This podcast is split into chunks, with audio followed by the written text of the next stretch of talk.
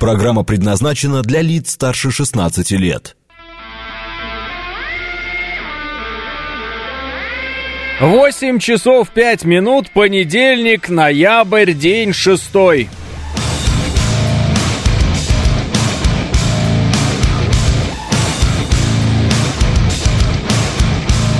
Это радио «Говорит Москва» в студии Алексей Гудошников. Здравствуйте всем.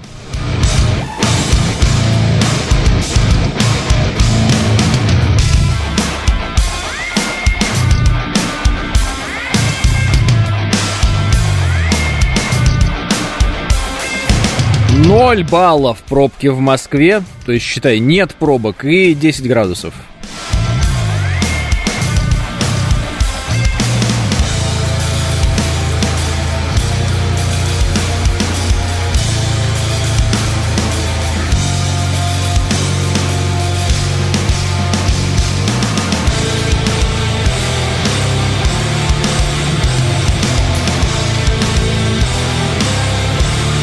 Нью-Йорк Таймс пишет, что все больше жителей Украины пессимистично оценивают вероятность быстрого завершения конфликта. Это они еще Э, оптимистично смотрят на мир. Э, губернатор Запорожской области Балецкий о разгроме контрнаступления ВСУ. Противник остановлен, и его контрнаступление, которое так распиарено, оно полностью остановлено. Бои, которые сегодня идут под Работино, частично на Щербаках и вправо на Времевском выступе, практически агония украинского режима, поскольку те силы, что были изначально, они на сегодня совершенно выдохлись. И противник сегодня, если атакует, то атакует малыми силами, потому что роты некомплектные. Планы ВСУ пройти к Азовскому морю и перерезать сухопутный коридор в Крым провалились, говорит э, Балецкий. Э, так и думал Алексей в эфире. Э, правильно, я же предупреждал, что... А что вы тут делаете? Выходной же. Но я тут работаю. Вот. Мне главное, что когда мне надо, чтобы меня отпускали, а когда вот э, для всех назначенный выходной, я могу и поработать. Мне несложно, если честно. Э, даже, может быть, это интересно. Э, так...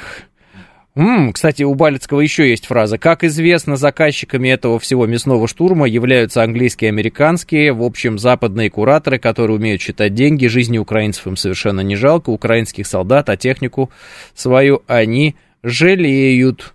Вот так. Еще, кстати, э, вчера мощная какая-то там магнитная, магнитная буря какая-то началась. Что-то на солнце, некий взрыв, не взрыв там произошло, и эта магнитная буря организовала. И у нас э, что-то по типу э, северного сияния, что ли, было в разных регионах, где его не было. Можно даже фотографии эти показать. Причем небо, оно такое красное стало. Небо красное такое. Э, спрошу, как и год назад, это запись или вы работаете, пишет Виталий. Э, я э, работаю. Ну, собственно говоря, как вы себе представляете запись без ваших сообщений на протяжении двух часов? То есть я где-то заранее сажусь и записываю разговор с вами, а вас там нет или что? А в начале программы я же еще говорю дату. Вот. Э, да и новости читаю, вы же можете посмотреть, что они как бы совсем свежие. Да и плюс я же еще это параллельно в Телеграм выкладываю, соответственно, там тоже есть возможность проследить за моей э, позитивной э, рабочей активностью. Телеграм называется «Гудошников». Вот. Начал применять я там вот эти вот новые Павлом Дуровым придуманные цитаты, красиво сделанные, вот оформление. Так как люди начали отписываться, вот я не знаю, сегодня сломался, уже говорю, нет, ну все, ну хватит уже, ну не буду я тогда эти цитаты применять. Небо, вот посмотрите, какое красное. В некоторых регионах красота какая прямо. Что такое? Что происходит такое? Вот. Что-то, как мне кажется, должно быть в советских песнях относительно вот э, красного неба. Ну, что-то что должно быть. Может, ты уже нейросеть, пишет э, Сергей. Да-да, искусственный интеллект. В том году вы также ответили, пишет Виталий. Э, видите, ничего не меняется. Э, это все дипфейк, пишет э, Смит. Закат в Абхазии тоже красный был, пишет Григорий. Нафиг выходные. Рада тебе, пишет Агент. С утром все пишут, что, мол, Израиль провел первый бой в космосе, когда мы свой спутник расстреляли. Это нищетово, пишет Панк 13. Ой, Панк 13. Знаете, я к этому отношусь следующим образом. А, по поводу вот этого боя в космосе или еще что-то подобное. Я к этому отношусь так. У Израиля самые надежные лучшие танки, которые невозможно поразить из а, ручных гранатометов. а у Израиля самая лучшая разведка в мире, которая не пропустит там, воробей не пролетит, в общем, никакая маленькая птичка, жук, пчелка, ни, ни, никто не сможет пролететь. Э, что там еще из интересного? А, да, э, только, значит, э, как-то Израиль ведет конвенциональную войну, вот, вот еще и такой вот момент, ну и прочее. Соответственно, первый бой в космосе провел Израиль. Ну ладно, и хорошо, поздравляем, на самом деле, без каких-либо проблем. Если считается это первым, то пускай будет считаться так. С багрянцем небо, пишет Сергей. Да, Алекс пишет в песнях Егора Летова. А что в песнях Егора Летова? У них все первое, даже первый астронавт, пишет I Believe. А, у них самый лучший магазин Макаревич, пишет э, Сергей. Да, смешное про э, Галкина опять. Потому что все, что связано с ним, кроме его юмора, это смешно. А вот. Юмор у него слабый. А вот сама его жизнь, его творчество, так скажем, не очень. А вот сама жизнь и он сам, это, конечно, смешно. Он, значит, э, в октябре говорит, если только, если бы я только имел какое-то отношение к э, армии, к Цахал, я бы сейчас, мол, взял бы тоже в руки автомат, ну вот вместе с Макаревичем они бы, и пошли бы, мол, воевать, вот это вот все. А, вчера уже публикует фотографии, он расхваливает погоду где-то в каком-то городе неизвестном Прибалтике. Все. То есть вот как- как-то так. А, то есть э, месяц назад он заявлял, что он гордится тем, что он гражданин Израиля и вообще будет все делать для победы Израиля, а теперь вот он почему-то в Прибалтике находится и там радуется солнышку. А, забавно, правда? Небо цвет, цвета мяса в песнях Летова, пишет Алекс. Марсиане пасут, наверное, красное все, пишет иноагент. Описываются те, кто на грозу до сих пор крестятся, пишет Диафтек. Ну вот пришлось ради них теперь опять вернуться, вот, ну, видимо, к формату просто цитата как цитата, без каких-то красивых оформлений. А жаль, потому что красиво было. Дождемся тогда, я не знаю, годок, два, три подождем, когда люди уже как-то более-менее обновят приложение все-таки, и тогда вернемся к этому вопросу. Ну вот, понимаете, как не, неприятно в итоге оказалось, а хотелось сделать красиво но не получилось. Э, Макаревич в советской армии служил, э, пишет Григорий. Не знаю, Григорий, э, вот нет у меня такой информации. Можем, конечно, в интернете посмотреть, но есть ли в этом хоть какая-то суть? Одно дело служить в армии, это как бы все ясно, а другое дело воевать это же тоже момент такой, э, а, ну, много раз подтвержденный уже. Мы видели некоторых, э, к сожалению, у нас таких людей, которые с удовольствием служили в армии, с удовольствием получали там льготные всякие вещи, и все у них было здорово, но в момент, когда э, начались боевые действия, они почему-то из армии решили неистово увольняться, куда-то уезжать, еще что-то там. Вот. Мы видели людей, которые, пройдя срочную службу, всем рассказывали на протяжении многих лет, какие они, значит, там, ну, допустим, десантники или морпехи, или кто они. Вот. А в момент, когда началась специальная военная операция, они раз и переехали в какие-то другие страны, теплые в основном.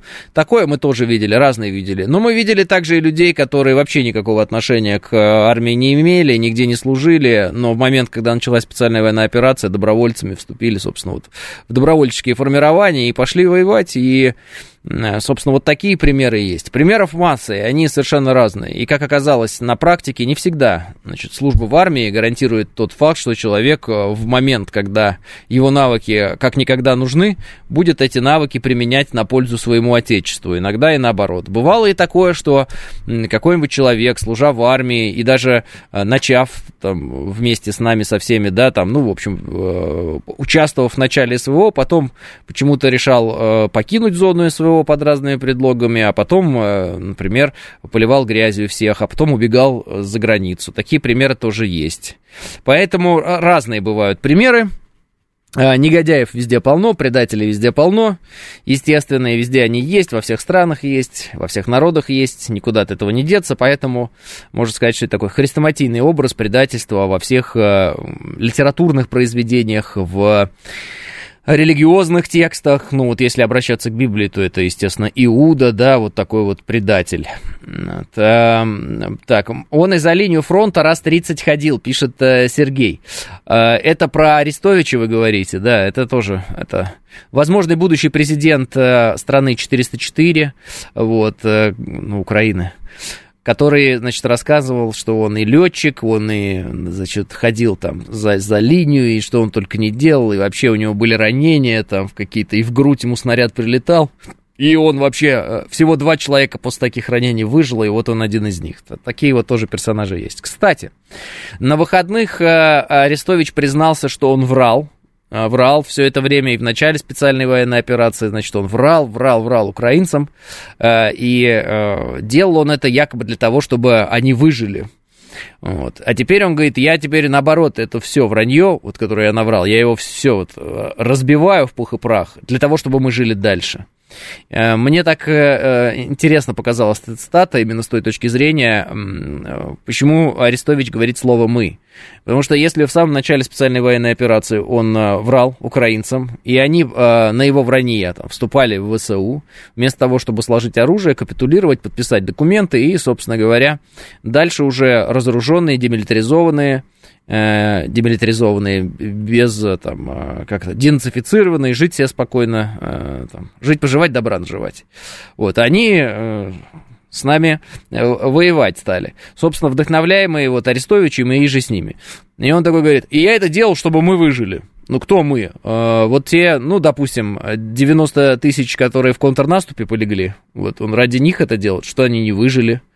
Вот. А, или, может быть, все остальные сотни тысяч, которые до этого Э, полегли с той стороны, э, может быть, ради них он это делал, так они не выжили.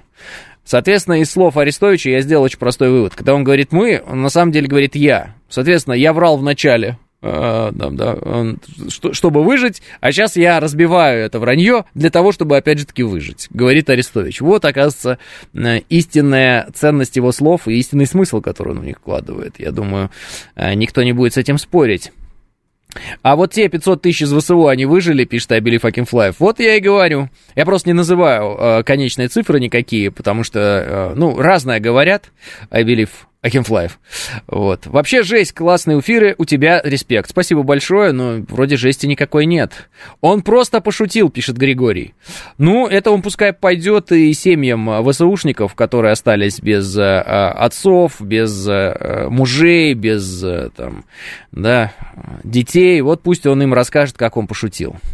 Вот. Мне кажется, вообще такое признание, которое он сделал, оно заслуживает э, всяческого внимания самого, собственно говоря, обманутого украинского народа. Мы же ведь с самого начала говорили, что украинцев обманывают. Вот они эти подтверждения в очередной раз приходят. Для нас это не открытие, для кого-то там может быть и открытие. Но мы сразу сказали, что их ведут на убой, и их туда и повели. И, собственно, Арестович в этом признается. Но, правда, он добавляет, что для того, чтобы они выжили. Но это полная чушь. Это полная чушь. Для того, чтобы э, не было этих э, напрасных жертв со стороны украинского народа, надо было сразу же подписывать капитуляцию, надо было принимать условия России, безусловно. Вот. Не надо было рассказывать про какие-то там э, вселенские контрнаступы, как вы нас там разобьете на поле боя, вот это вот все.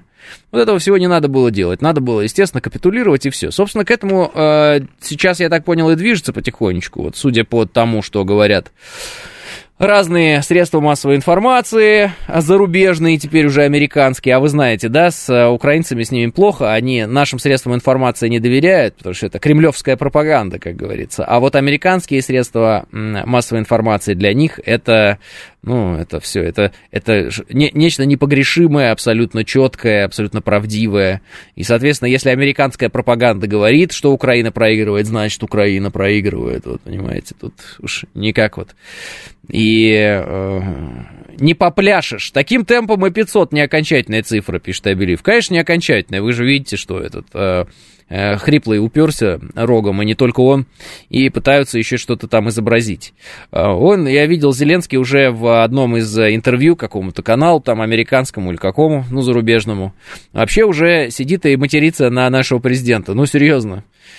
То есть, может быть, вы видели этот ролик, я, естественно, показывать его не буду, но и выкладывать я его не стал в Телеграм. Но вот я вот увидел. Сидит и матерится. Ну, по-английски матерится. В принципе, в английском мата нет, так вот, ну, в классическом понимании, как в русском языке. Но, тем не менее, бранные слова существуют, и, соответственно, вот он там применяет эти слова. Не знаю, что он кому хотел этим показать, но выглядит это как истерика очередная от Зеленского. Ну, не жесть, просто круто с тобой, не скучно, пишет инагент. А, спасибо, спасибо большое, инагент, спасибо. Вот. Можете присоединяться к обсуждению самой темы, в принципе, но за, как бы, хорошие слова в мою сторону. Благодарю вас. В общем, рад и спасибо большое.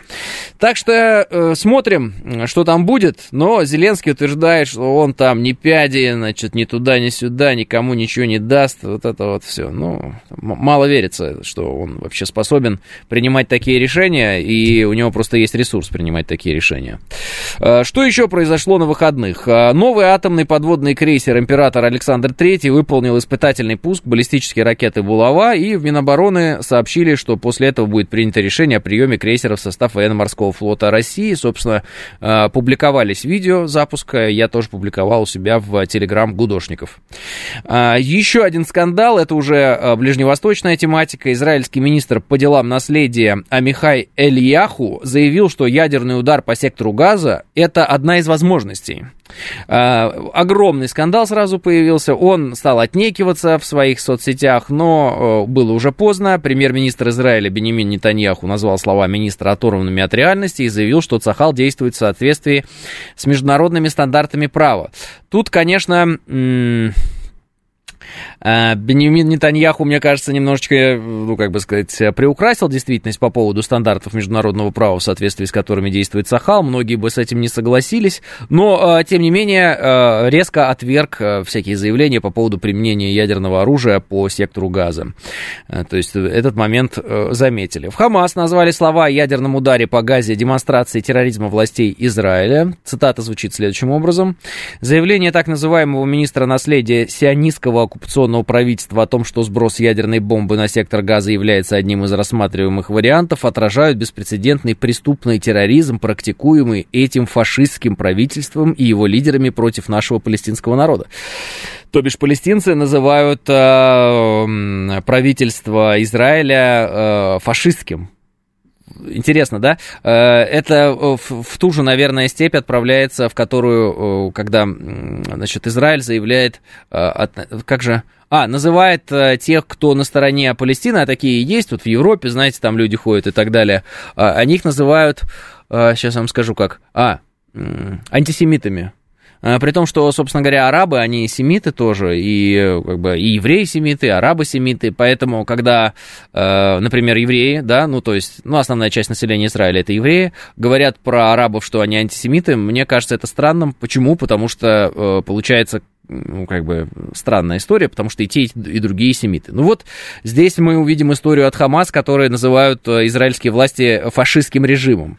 Э, ну, наверное, израильские власти много в чем можно обвинить, там, и э, в том, что они приступают определенные нормы и прочее, об этом говорят, и, собственно, там публикуются разные а, видео, и не только видео, заявления звучат разные, а, но так вот, когда их там фашистский, это, ну, знаете, ну, как будто бы не, ну, не стыкуется конструкция. Э, Причем здесь фашизм не совсем понятно, но вот, может быть, э, в Палестине людям именно так кажется. А, потому что стандарты международного права это для людей, пишет Панк 13. Это которого за жестокость из гестапо уволили, пишет I. А, а ну, мне пишет слово здесь э, одно Нилс Майкл, разве это не мат? Э, ну, у них в классическом смысле, у американцев э, нет мата, в классическом для нас смысле. Вот, э, вот как-то так. Ну, то есть у них в классическом смысле отношение даже, да, там, к этим словам, оно иное. А так, да, это вот те же самые ругательные слова, но вот у них другое отношение к этому, поэтому как бы просто об этом хотел сказать, чтобы вы, может быть, если захотите, обратили на это свое внимание. У них нет нецензурной брани, как будто бы существует цензурная брань Панк 13. А, значит, еще одна история. А, украинский депутат Гончаренко сообщил, а, что Владимир Зеленский принял решение о проведении президентских выборов 31 марта 2024 года. Якобы Ну, это такая вот информация прошла от Гончаренко. Насколько это правда или неправда, не знаю. А, по информации Гончаренко, Зеленский дал поручению о, о так называемому офису президента готовиться к выборам, которые планируется провести 31 марта 2024 года. Это еще конституционный срок, последнее воскресенье марта. Объяснить такое решение обществу власти собираются тем, что якобы требования западных партнеров, в частности тем, что если не провести эти выборы, Зеленский теряет легитимность, особенно на фоне того, что в России в марте также проходят выборы.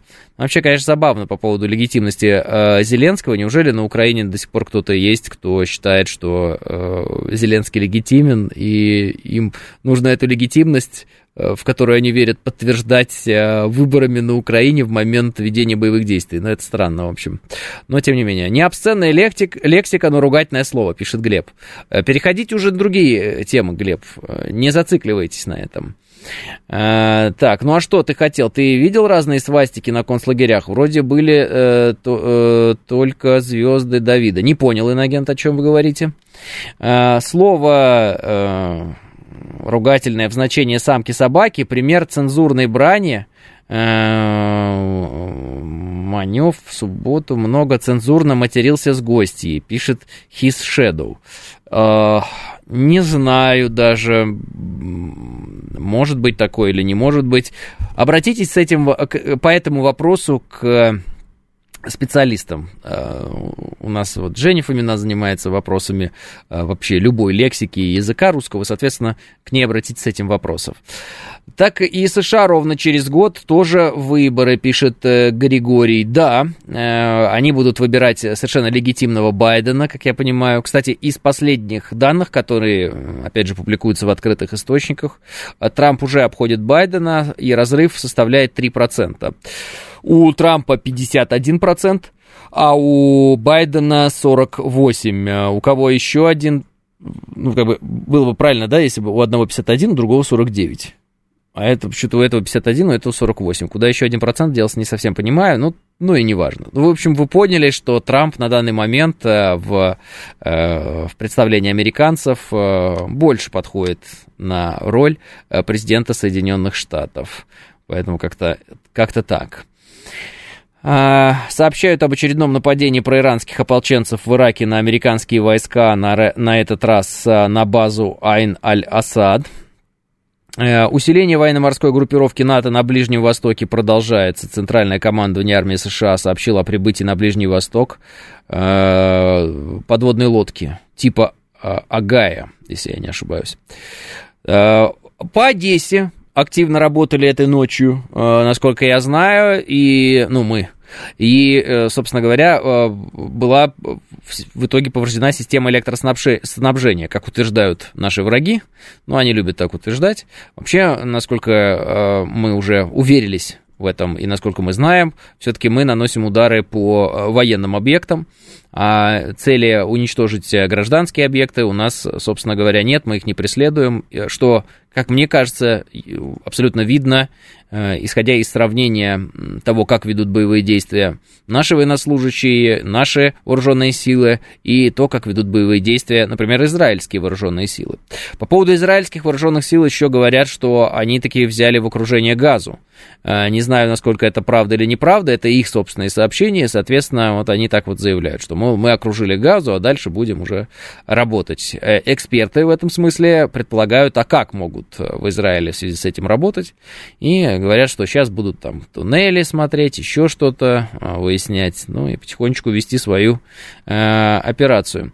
Еще вчера ПВО на Украине и Израиле хворало, магнитные бури повлияли, не иначе из Тель-Авива эпичное видео по сети ходит, пишет Маргарита. Да, очень много видео того, как э, железный купол не работает, э, ракета вылетает и потом э, совершает какие-то кульбиты в воздухе, и после этого, собственно говоря, падает и, э, ну, собственно, сам Израиль и падает.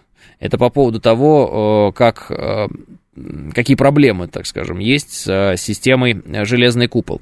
Я сейчас попробую эти видео найти, потому что я их точно видел, я просто себе их не стал выкладывать, не, ну, не думаю, что вы... Не знал, точнее, что вы настолько сильно э, в этой теме, но я сейчас попробую их найти и, соответственно, предоставить для того, чтобы показать вот здесь в эфире, в нашей трансляции. Вы знаете, что у нас трансляция идет через Телеграм, и в ВК у нас идет трансляция, э, чтобы вы это все посмотрели.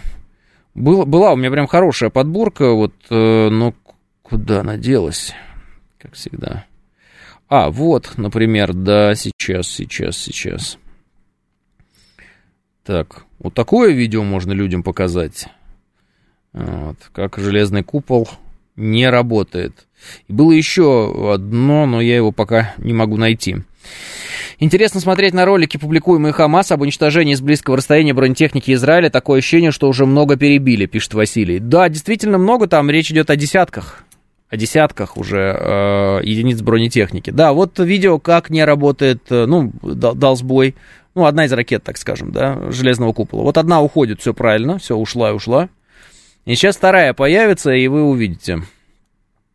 Вот она, вторая, и оп, меняет траекторию и бьет, собственно говоря, туда, куда она бить ни в коем случае не должна. Есть еще более эпичное видео, там ракета прямо э, в воздухе кружится, она такие круги какие-то делает и потом падает. Давайте сейчас сделаем паузу, и после этого, а, точнее, да, не паузу, а на новости, которых сейчас не будет, да? Ну, потом-то они будут в повторе, поэтому скоро вернемся.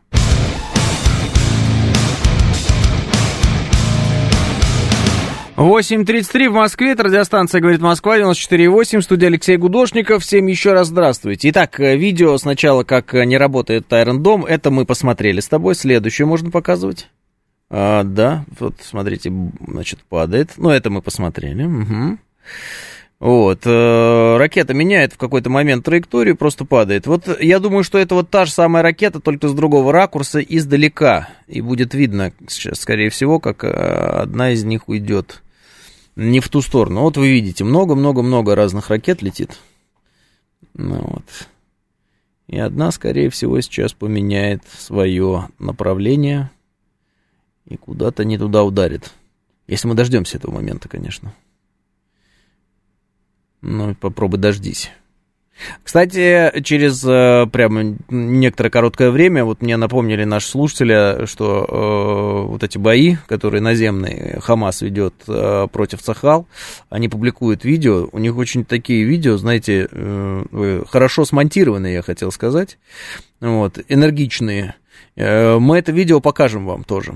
Ну, давай следующее видео показывай, на этом ничего не понятно. Ну, работает себе железный купол и работает, все прекрасно с ним. А, вот, вот, вот, вот, пожалуйста тоже. Я думаю, что это та же самая ракета, только с другого ракурса. И вот она действительно прям, видишь, по, а, да, по дыму, который она оставляет, видно, что она прям разворачивается там как-то. Кувырок совершила в воздухе и ушла вниз. А, бои, э, значит, которые публикует э, Хамас э, сами на своих ресурсах, Э, собственно, где-то это происходит в секторе газа, э, и они там поражают танки, бульдозеры и прочее. Тут э, надо со звуком. Они прямо таки эпично делают звуковую дорожку, как-то так монтируют хорошо. Я не знаю, что у них там за монтажеры, но прямо смонтировано, я вам скажу, Голливуд какой-то. Э, это реальные боевые действия, то есть это не кино, это не придумка какая-то, ничего такого, это реальные боевые действия. Можете посмотреть, посмотрите.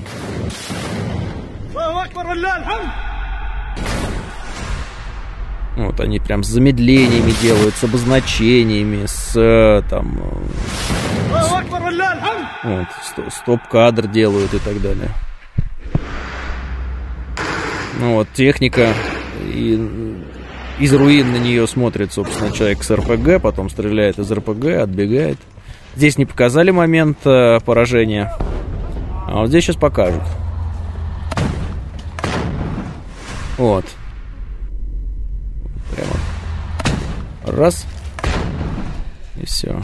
И побежал. Все вот из их э, вот этих вот э, ручных противотанковых гранатометов они поражают, собственно говоря. Очень это все быстро, незаметно, из каких-то укрытий совершенно непонятных. Ну, а, собственно говоря, израильская техника как-то без особого какого-то сопровождения идет и попадает в эти ловушки Хамас. Правда, в Израиле сказали, что это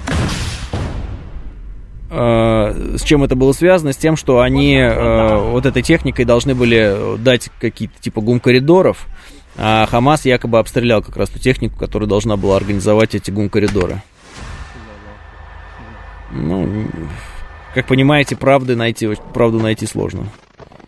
Вот. Но само видео, вот оно говорит о том, какая интенсивность боевых действий, сколько техники Израиль теряет, на каком расстоянии боевые действия ведутся. То есть это э, не как э, там, удар артиллерии, да, там несколько десятков километров, а это вот здесь там 10 метров, 20 метров, 100 метров. Вот такие расстояния. Вот. И бульдозер. Может быть, вы видели, как этот бульдозер работал. Ну, один из них, во всяком случае, может быть, их несколько. Работал в газе. И вот его поджигают просто. Просто пешком дошел, залез. Вот, э, боец Хамас и поджег. И все. Ну и что-то говорит. Я не знаю арабского, поэтому не могу сказать. Ну и дальше вешает флаг, собственно, технику, и она вот стоит, горит. А, достаточно эффектное видео. Э, как заставка из игры шутер, пишет Абилив Акинфлаев. Ну, э, и это пугает, Абилив, согласитесь, э, в некотором смысле. Не понимаю, почему Зеленского называют евреем, он вроде поляк и на араба не похож, пишет иноагент. Ну, наверное, потому что у него есть какие-то еврейские корни, не знаю. Конечно, магнитная буря может быть причиной сбоя железного купола, но еще причина может быть то, что ракеты для ПВО Израиля начали поставлять из США с браком, пишет Дело техники. Вот Дело техники я об этом в первую э, как бы голову и подумал сразу. У нас же была история с тем, что Израиль запросил помощь у США, и в том числе для... Эм, им нужны были ракеты для железного купола. И США сказали, что поставят, и даже там поставки уже организовали. И я подумал, что если поставки США, они ну, недостаточно хороши, в смысле качества самих ракет, то есть э, те ракеты, которые были у Израиля, допустим, Израиль постоянно проверял их э, готовность, проверял, в каком они состоянии, то есть кондицию. А здесь, э, как бы, ну, поставили американцы, че, что поставили, и этим надо уже воевать, потому что, я так понимаю, расход боеприпасов огромный, и нужно здесь сейчас применять то, что есть. Соответственно, на э, излишние какие-то проверки, ну или вообще проверки дополнительные времени нет. И вот воткнули то, что воткнули, и пошло. И, соответственно, они начинают, некоторые ракеты, видимо, из-за того, что какая-то кондиция нарушена их и что-то еще, они начинают э, вместо того, чтобы выполнять свои задачи, падать просто и все. Такая история. Помнится, у американцев, э, если я не ошибусь, вот я ошибусь или не ошибусь, скажу, когда в э, Киеве они свое ПВО ставили, и, собственно, мы тогда кинжалом ударили по их э, Патриоту, вот этот Патриот тоже разбрасывал куда ни попадя ракеты свои. По-моему, была такая история или нет? То есть у Патриота тоже были какие-то сбои. Ну, возможно, я ошибаюсь, но, по-моему, что-то такое, вот как-то я припоминаю. Если кто-то помнит доподлинно эту историю, можете там написать по этому поводу. Атомная подлодка США прибыла на Ближний Восток субмарина класса Агая. Да, Глеб, я об этом говорил, но давайте почитаю. Находится в зоне оперативной ответственности Центрального командования вооруженных сил, которая включает также Восточную Африку и Центральную Азию. Такие данные приводятся на странице командования в соцсети X. Ранее пресс-секретарь Пентагона генерал Патрик Райдер сообщил, что США направят в регион 300 военнослужащих. Он не назвал точных мест дислокации сил, однако подчеркнул, что они прибудут не в Израиль. Еще ходят слухи, что у России может появиться, кстати, э, база, и может быть даже не одна, вот такие слухи ходят, в Ливии. Э, ходят они в неофициальных каналах, в телеграм-каналах, э, так скажем, в разных таких военных, околовоенных сообществах, где вот стали об этом как-то плотно говорить. Это интересная, конечно, перспектива, просто в случае как бы, с тем, что вот у нас сейчас, вы знаете, напряженная такая обстановка по всем фронтам вот, а здесь э, дополнительное какое-то именно развитие, да, отношений, причем э, военно-техническое сотрудничество, да, ну и возможность э, держать свой, свой военно-морской флот, ну, где-то там в Ливии. Это, как мне кажется, интересно. Конечно, было такое с ПВО американцев. Вот вы, вот Елизавета припоминает, тоже видела. Патриот тогда выстрелил все ракеты разом, никуда не попал, а потом кинжалом получил, пишет Костя из Меттина. Патриот просто не попал, пишет Панк 13 13 а я тогда спрошу, а разве нет системы самоуничтожения у тех ракет Патриота, которые вот уходят и не попадают туда, куда должны попасть? То есть она ушла ракета, и она само, ну, как бы уничтожаться должна или не должна? Или она уже как падает, так и падает, тут уж ничего не поделаешь. То есть, получается, опять э, ПВО э, американская, она по типу украинской, что ли? Когда от э, самих систем ПВО урон больше, чем от того, ну, от нашего удара, потому что наши удары, они реально прицельные и точные, а вот их системы ПВО любят покрошить девятиэтажки и прочее, это мы, в общем-то, ну, знаем. А, пытаются они перехватить наши удары и сами по себе попадают, есть такой момент. Вот. Ну, если помните, сейчас просто как-то мы не наблюдаем а, даже попыток, по-моему, с нашей стороны какой-то работы по Киеву. Вы, вы наблюдали что-то подобное или нет? Я, что, я что-то не припомню. Я вижу вот там, да, Одесса я вижу. Э, я вижу города, которые достаточно близко находятся к зоне проведения специальной военной операции, в том числе. А вот как-то Киев что-то, по-моему, давно не было, да? Ничего такого. А, база в Ливии это хорошо, там до Сицилии очень близко, а с Сицилии самолеты-разведчики взлетают и идут на Черное море, пишет э, Григорий. А, по задумке Патриот не промахивается, пишет Панк 13. Логично, Панк 13, но не соответствует действительности, как показала практика. Надежда умирает вместе с ракетой, пишет э, Смит. А, полиция Москвы возбудила уголовное дело о хулиганстве в отношении чемпиона Европы по боксу 2013 года Никиты Иванова за стрельбу у ресторана. Это вчера возле пивной э, развернулись какие-то события странные. Значит, какой-то человек начал стрелять по другим людям. Э, четверо было пострадавших, насколько я успел это увидеть. И позже выяснилось, э, кто стрелял. Вот это Ники Никита Иванов, чемпион Европы по боксу 2013 года. Стрелял он из травматического пистолета. Ну и и, собственно говоря, его забрали э, в правоохранительные, правоохранительные органы, его забрали с места э, происшествия. Э, произошел у них бытовой конфликт там, значит, почему это все произошло. И, по-моему, в общем, как пишут, вот этот Никита Иванов, он решил стрельнуть сигарету. И, и понеслась, что-то такое. Вообще странно, конечно, что такие активные люди, э, такие э, в широком смысле прямо бесстрашные, готовые биться насмерть где-то на улице, там, стрелять в других, э, они зачем-то стреляют в своих же сограждан, вместо того, чтобы, как мне кажется, попросить реальное оружие в руки, а не травмат, и, собственно говоря, быть не хулиганом, который здесь устраивает бесчинство, а, например, героем героем и убивать уже конкретно врага. Вчера видел э, эпичные кадры, как американские наемники попали под обстрел э, в зоне проведения специальной военной операции, лежат в вороночке, прижимаются, матерятся там, ну, как могут, по-английски, по-американски, вот это вот все.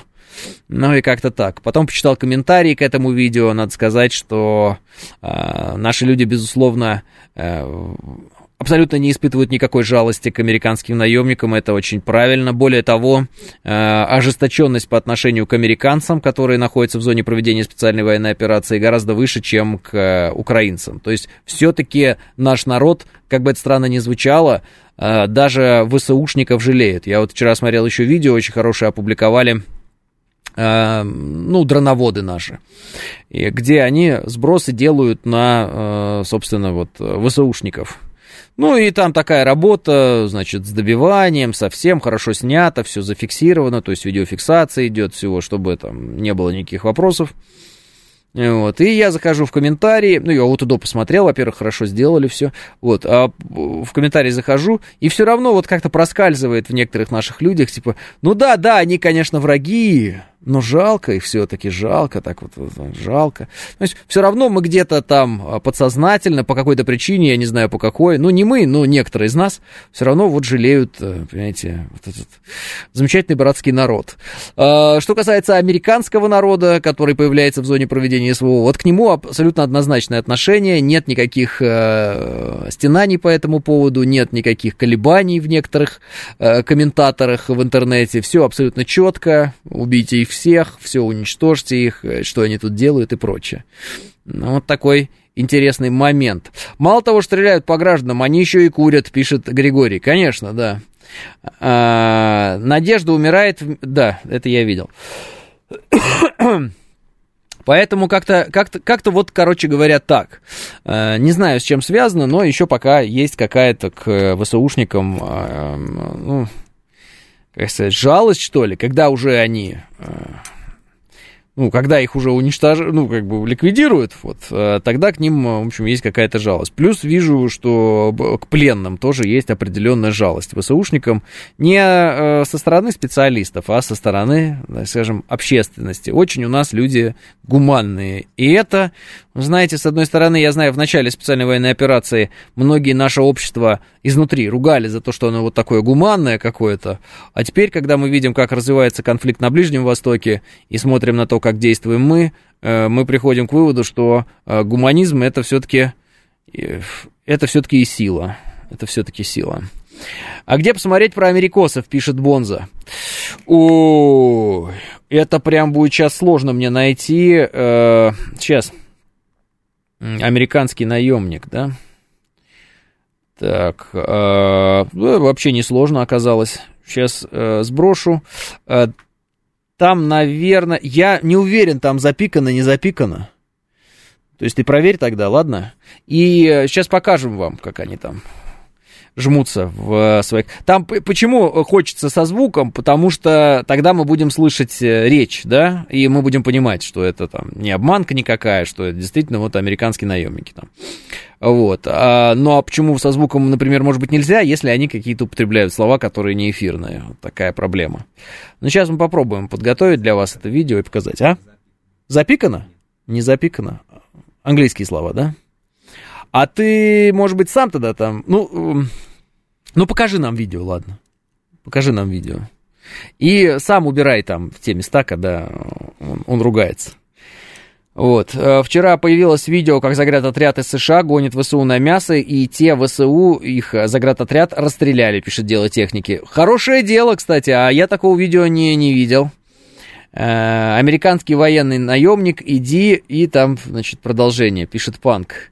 Сегодня еду на дачу к Сталину, пишет Григорий. А, конечно, все могут ехать на дачу к Сталину, когда Сталина уже давно нет. Э, съездили бы вы на дачу к Сталину, когда Сталин был живой. Это промах в нашей пропаганде. Мы же сами показываем, как на Украине людей на улице отлавливают и отправляют на убой. Логично, что потом может жалость возникнуть к ним, когда с их Э, когда их с квадрокоптера гранатами забрасывают, пишет Василий. А почему промах-то, Василий? А, главное, что у наших бойцов рука не дрогнет, и они прекрасно понимают, что если с той стороны вооруженный противник, то это вооруженный, это противник, это враг. А то, что э, в некоторых сердцах, э, ну, в основном я же смотрел, кто комментарии такие пишет, это женщины в основном, вот, э, остается вот это вот что-то такое, знаете, жалость даже к врагу поверженному, то может быть в этом сила, кстати. Может быть, это не промах вовсе, Василий, как думаете? А видео, когда вы арабов включали, не факт, что они там не матерятся, пишет Глеб Урал. Э, не поверите, Глеб Урал, э, я арабского не знаю, но, по-моему, они в основном там, э, собственно, говорят все те же самые фразы, которые обычно говорят, это про Аллаха и так далее. То есть они люди религиозные, насколько я понимаю, сильно, и, по-моему, там бранной лексики нет. Но, конечно, может быть и есть, просто мы не можем разобрать. Но из того, что я слышал, там все про Аллаха, то есть там Э, вот, ну, вы знаете эти фразы. Меня забанили, что ли, пишет Евгений. Нет, а надо было, Евгений. Вы как-то э, подозрительно себя ведете. Итак, украинские наемники в зоне проведения, ой, американские наемники в зоне проведения специальной военной операции э, попали в неприятную ситуацию, очень, под обстрел наших э, бойцов. Смотрим. Ну и слушаем, естественно, отчасти. Fuck you, ну, как сакрис нормально, это можно. Хотя, на самом деле, ведь это американская э, как это, идеология, как Сакерс. Это они за это борются сейчас. У них 50 гендеров, там, или сколько, 150. Соответственно, э, сидит в воронке как Сакер э, американский, и э, вот. Что ты там забыл, спрашиваем. Да, и следующее видео, это все одно и то же, один и тот же персонаж. Кеноби? У него по позывной Кеноби? А можешь заново включить?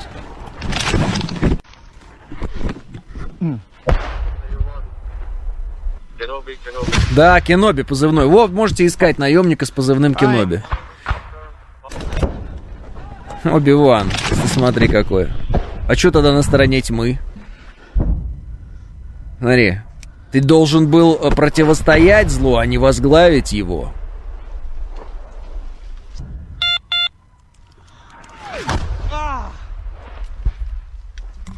Довольно-таки далекий прилет от него, но он недоволен, ему не нравится.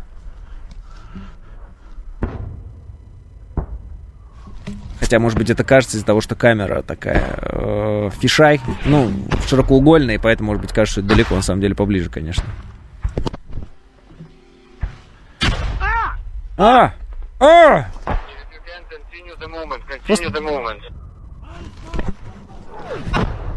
Но тот, который continue the moments, это, конечно, какой-то явно а, украинец, так сказать.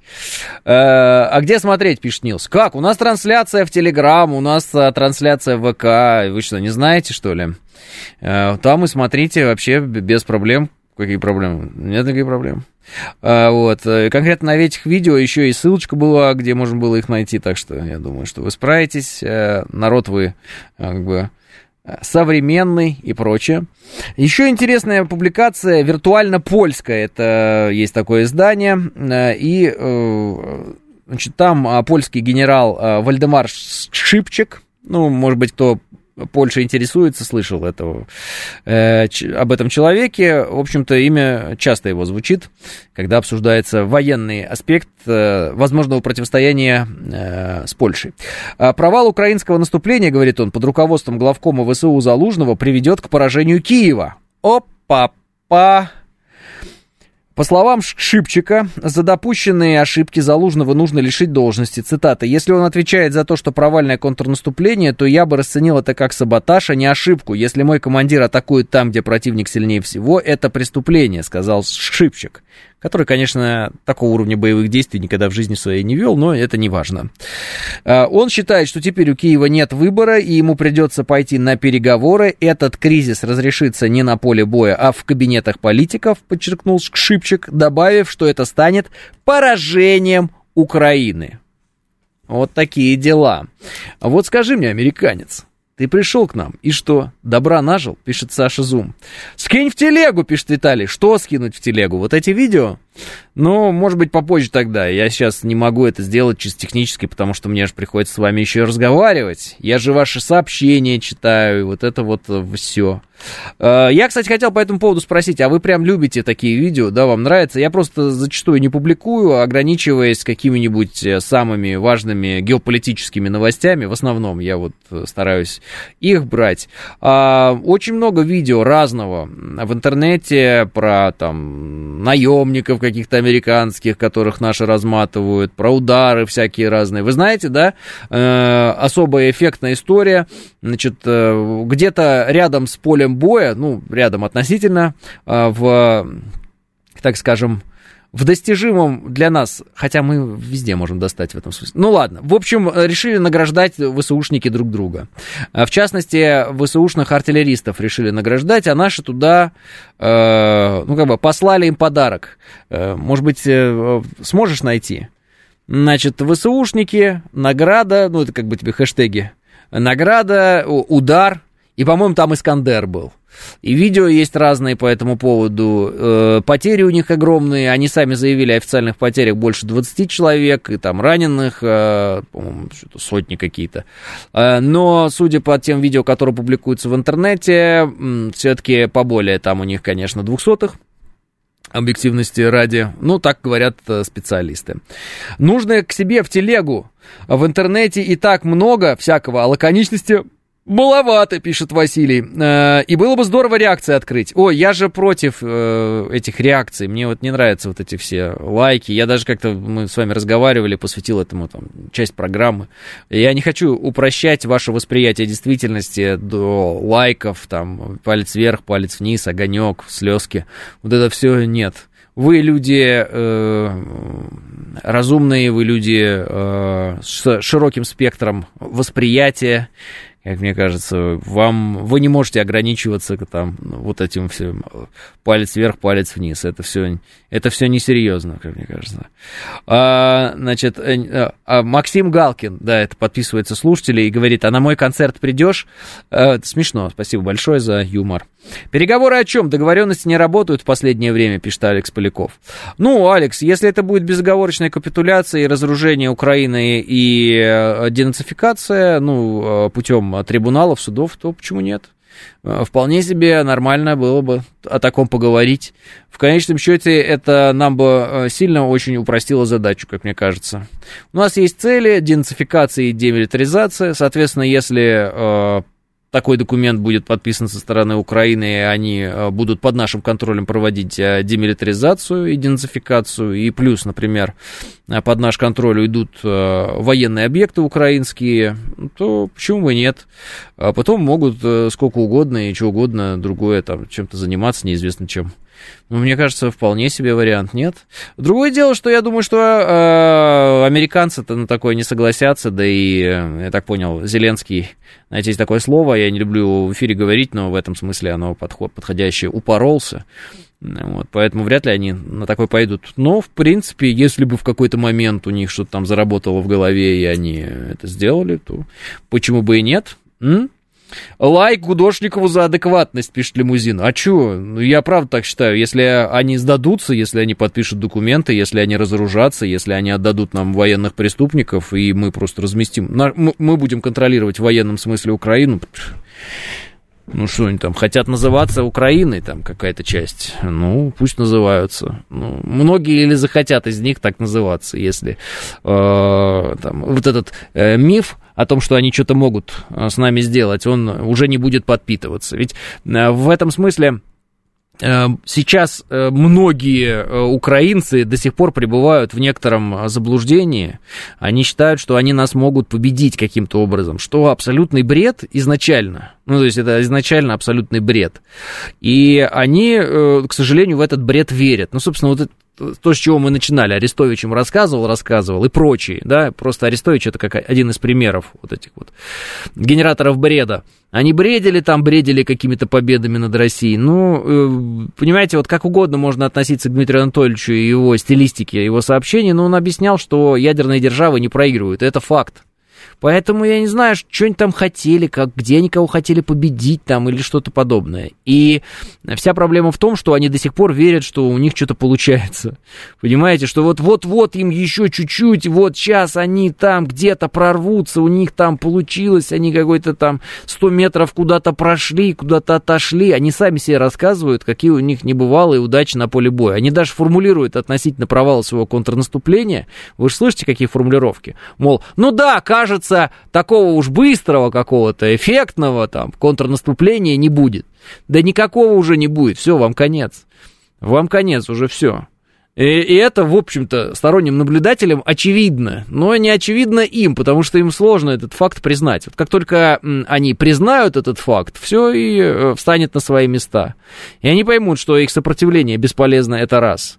Все жертвы, которые они, э, ну вот это вот все потери, которые они понесли в результате военных действий, они понесли только потому, что они решили, поверили в мифы. Понимаете? И э, дальше будет очень тяжелое принятие действительности, но это уже будет дальше. Но это, опять же, не наша проблема, это их проблема. Наша проблема заключается в демилитаризации, денацификации, соответственно, э, сохранении э, тех земель, которые мы считаем своими, под своим началом, ну и контроле военным, собственно говоря, оставшегося всего. Как мне кажется. Ну, возможно, я ошибаюсь. 9.00 новости. Программа предназначена для лиц старше 16 лет.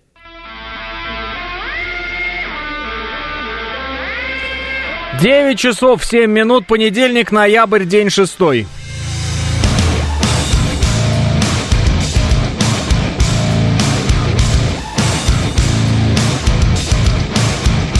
Это радио «Говорит Москва» в студии Алексей Гудошников. Здравствуйте все.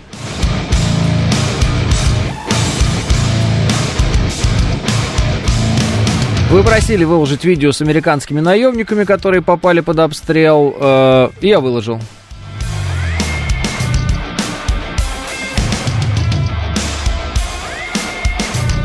Телеграм к себе, Гудошников называется, если вдруг что. 0 баллов пробки в Москве, все-таки выходной день, 10 э, градусов.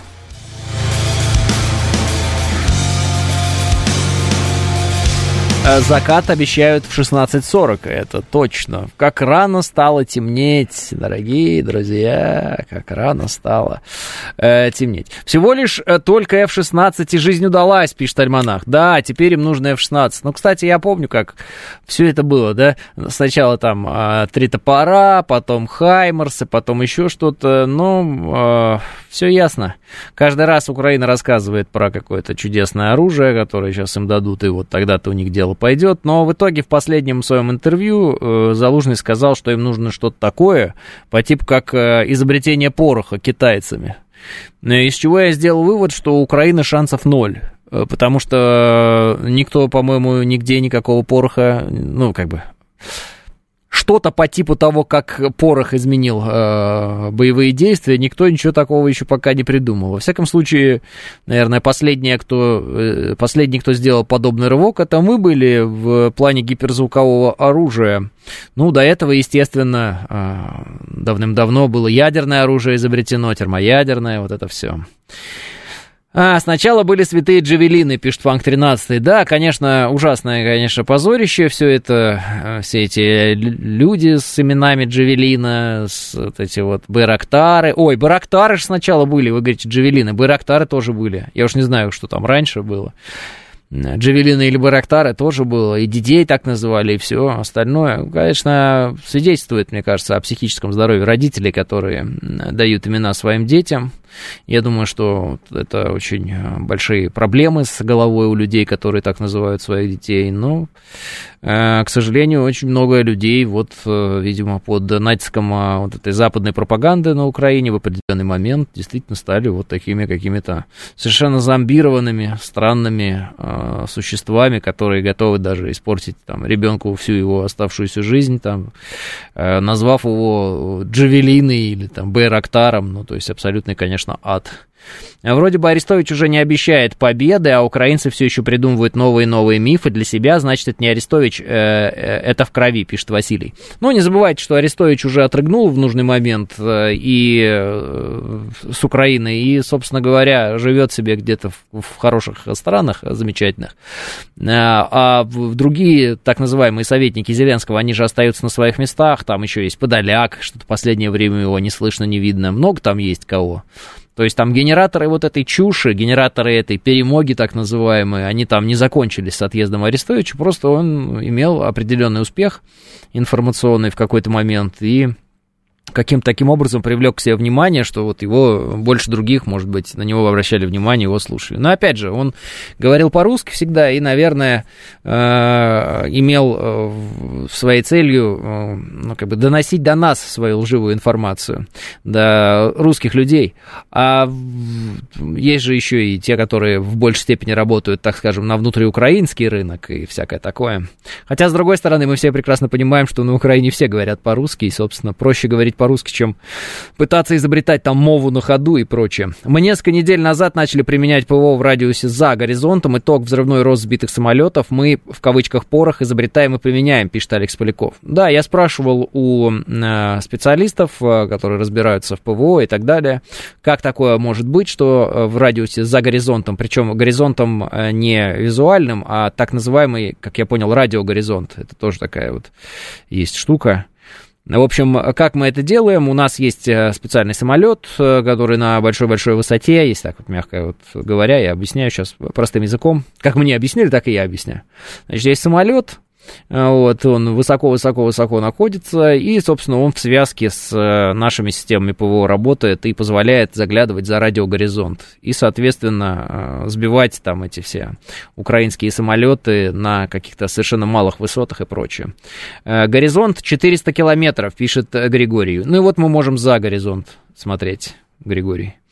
Жизнь а под э, русскими это уже смерть, имя неважно, пишет, пишет His Shadow. Жизнь под русскими это уже смерть, имя неважно. Жизнь под русскими. Ну, э, давайте тогда исходить из э, статистики. Украина в составе Советского Союза, а, собственно говоря, тогда Украина в ее виде нынешнем и появилась, вот, как вы видите, на имперских картах э, никакую Украину вы, скорее всего, не найдете.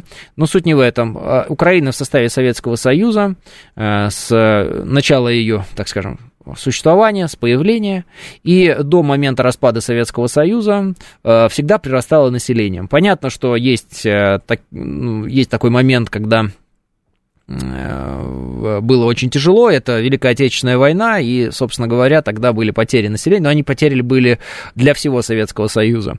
Но в целом Украина всегда прирастала. Я даже могу вот сейчас вот взять и открыть э, интернет. Э, эту вашу Википедию, украинцы очень доверяют Википедии, мы все время ругаемся с Википедией, потому что мы говорим, что она там, значит, вся такая лживая и работает против нас. Вот поэтому возьмем э, сторонний, да, такой ресурс, который работает вроде бы против России, это пропагандистский ресурс, который вроде бы должен, да, помогать украинцам в деле собственной внутренней какой-то пропаганды. Вот мы берем Украина, набираем, да, Э, и открываем, собственно говоря, материал.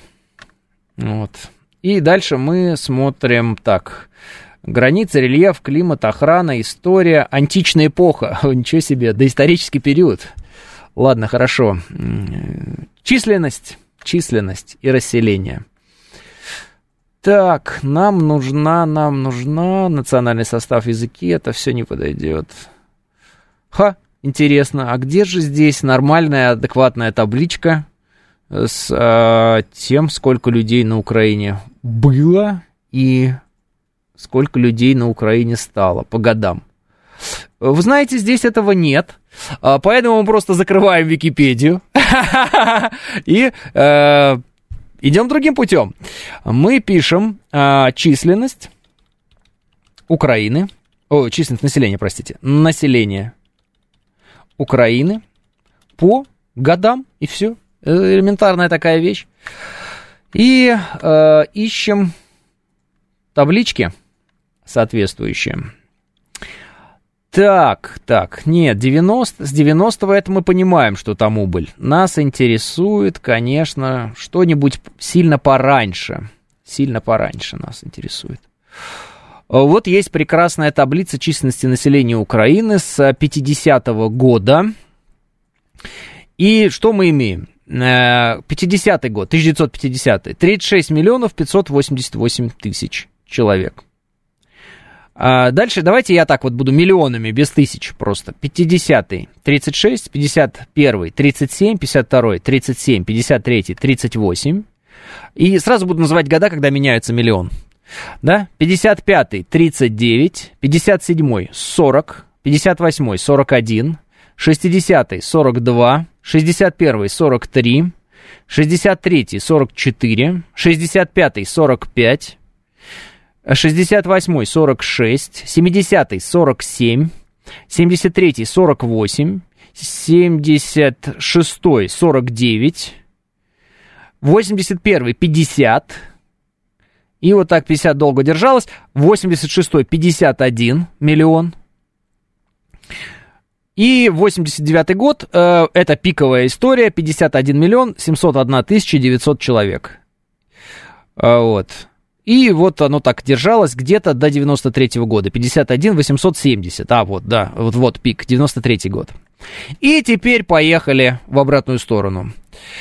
Опять же, э, убыль на миллион, я эти года называю. 96-й уже 50, 98-й уже 49, простите, 49, 2001 48, 2003 47, 2006 46, 2009 45, вот, 14 42, ну и вот 16 42 590. А, то есть потеря 10 миллионов человек. А, вот. Сейчас э, разные есть данные по поводу Украины, а, ее населения. Но проверить их э, и как-то подлинность их, ну, просто невозможно, потому что, ну, а где и как это, собственно говоря, невозможно определить сейчас, потому что вы сами видите, очень активные действия всякие разные происходят. Вот вам и население Украины. Э, и это по поводу вашего, вашей информации. Ну, я так понимаю, что это был э, сарказм. Жизнь под русскими это уже смерть. Наоборот, когда, э, так скажем, деятельность Украины в ее границах тогдашних, да и отчасти теперешних, была под Москвой, население Украины непрерывно росло непрерывно. Э, конечно, мы можем говорить еще и о развитии производственных мощностей там, да, э, и прочего, и о сельском хозяйстве. И окажется, что э, именно во времена, когда мы были одной большой страной, а Украина административно управлялась из Москвы, самые большие успехи в своей истории Украина и показала. Собственно говоря, 30 лет независимости Украины э, привели ее к тому, что она вообще никаких успехов никаким, по каким параметрам показать в принципе не может. Элементарная вещь, которая, э, как мне кажется, очень удобна для выяснения того, что-то страна смогла или нет, мы должны просто задаться вопросом, что за 30 лет сделала Украина? Хоть где-то, в чем она э, первая? В чем она первая? Вот, хотя бы вторая, хотя бы входит там э, в пятерку лидеров в мире в чем. И все. И, собственно говоря, на этом весь вопрос будет закрыт. То есть успехов за вот это вот там 30-летие так называемой независимости их нет. Вот. Ну, первые по русофобии, ну, может быть, но с ними еще посоревнуются некоторые. А так все. Да нарисовали цифры, как и Путину, на выборах, пишет Хисшеду. Ну да, я понял ваш юмор, это смешно. Сами украинцы говорят, что сейчас от силы 30 еще 8 миллионов уехало, пишет Григорий. Скорость убыли населения Алекс, у меня нет данных скорости убыли населения, но я вот вам читал статистику, и вы из нее можете делать какие-то выводы. Первое по добыче соли, пишет Александр. Э, первое в продажности, пишет Хисшеду. Э, ну, в общем-то, ответы на свои вопросы, э, или на мой вопрос, на наш вопрос, мы сразу же получаем. То есть этот вопрос, он риторический. Когда я говорю, чего достигла Украина за 30 лет, в чем можно было бы ее назвать прогрессивной страной, мы отвечаем на вопрос прямо, ни в чем. Ни в чем. И, соответственно, дальше можно очень долго там рассказывать про какие-нибудь унитазы, стиральные машинки, как кто-то у кого-то что-то там забрал, какие-нибудь чайники электрические. Но все мы понимаем, что это абсолютно как бы тупая а, западная пропаганда, которая на украинской а, почве благодатной стала еще тупее. И, соответственно, вот этот весь примитив, э, так скажем, плохо образованного есть хорошо образованные люди, есть плохо образованные. Вот плохо образованного жителя Украины, он весь вот в этом выразился, в этой пропаганде про все эти унитазы, стиральные машинки и прочее. Почему, кстати, я задался вопросом, они э, именно все время про стиральные машинки, там какие-то телевизоры говорят и еще что-то. Ну, потому что э, у них нет других примеров, как бы сказать, богатой жизни. Вот, вот насколько себе человек с определенным пониманием действительности э, может себе представить э, изобилие, вот так он его себе и представляет. Вот эти люди представляют себе изобилие в виде стиральной машинки, там, э, баночки Кока-Колы, ну, еще чего-то. И поэтому зачастую вот э, я раньше скептически относился к этим всем чат-рулеткам и прочим, в котором там сидят наши там тролли, э, их тролли с той стороны. Но в какой-то момент я решил посмотреть, а что там происходит, и, собственно, э, понял, что э, зачастую вот э, ну, так скажем, украинские вот эти вот ребятки, которые там сидят, они начинают рассказывать о том, что в России там нет, э, не знаю, Кока-Колы, там у вас ничего нет, у вас там какие-нибудь очереди в магазины. Ну, то есть какая-то вот, во-первых, чушь, а во-вторых, э, почему она такая примитивная и бытовая, эта чушь? Ну, потому что эти люди, ну, не способны генерировать что-то более, так скажем, значимое. У них э, само их мышление, потолок этого мышления, это э, потребление западных товаров ну, как бы все. Ну, можно не западных, любых, просто потребление товаров. И им кажется, что вот э, э, они в этом преуспели очень сильно, что, конечно, не, тоже не соответствует действительности в сравнении, собственно говоря, с э, остальными там странами многими, в том числе с нами. А эта Украина достигла, у них кроме травы ничего э, на уме нет, пишет иноагент. Тимошенко, когда была премьер-министром, говорила, что половину ВВП Украины приносят заработчане. Заработчане, заработчане. Ну, в общем, те, кто уезжает на заработок э, в Польшу они ездили и так далее, сюда, в Россию ездили. Нутелла еще, пишет Алекс. А у кого чего болит, тот о том и говорит, пишет Глеб Урал. Естественно. Ну и плюс, вот ну, я когда-то сравнивал, так сказать, революционеров, э, там, например, Ленина того же же самого и нынешних мамкиных революционеров российских, но сейчас их вот нет, они все поуехали, кто там в тюрьме сидит и так далее.